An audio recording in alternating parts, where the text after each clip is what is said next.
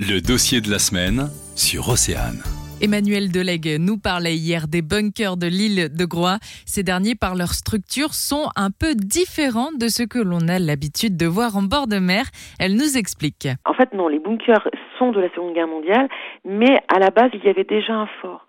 En fait, les Allemands se sont appropriés les installations françaises de Napoléon en remontant à Vauban, hein, donc du 18e, 17e, et sur ces installations militaires françaises, parce que la côte bretonne était déjà militarisée par les Français, ils se sont appuyés sur ces fortifications pour construire leurs propres euh, fortifications en béton. Les bunkers de construction allemande auraient des formes plus arrondies.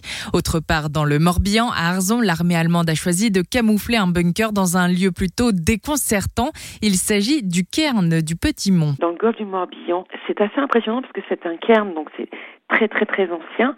Et ils ont réussi, enfin, ils ont réussi. Ils ont quand même détruit un, vestige archéologique, c'est quand même dommage. Mais euh, surprenant quand vous arrivez dans ce cairn, ce bunker, ils ont réussi à le camoufler à l'intérieur du cairn. Il n'y a pas mieux comme camouflage et en même temps, ils ont été obligés de, détruire ce qui est très dommage, une sépulture pour y implanter ce bunker. Le cairn est ouvert au public. Cet été, des navettes gratuites sont mises en place pour rejoindre Port Navalo. Et on a une vue le du Morbihan euh, qui est absolument euh, en fait. Pour tout comprendre de l'actualité, le dossier de la semaine est à réécouter en podcast sur oceanfm.com.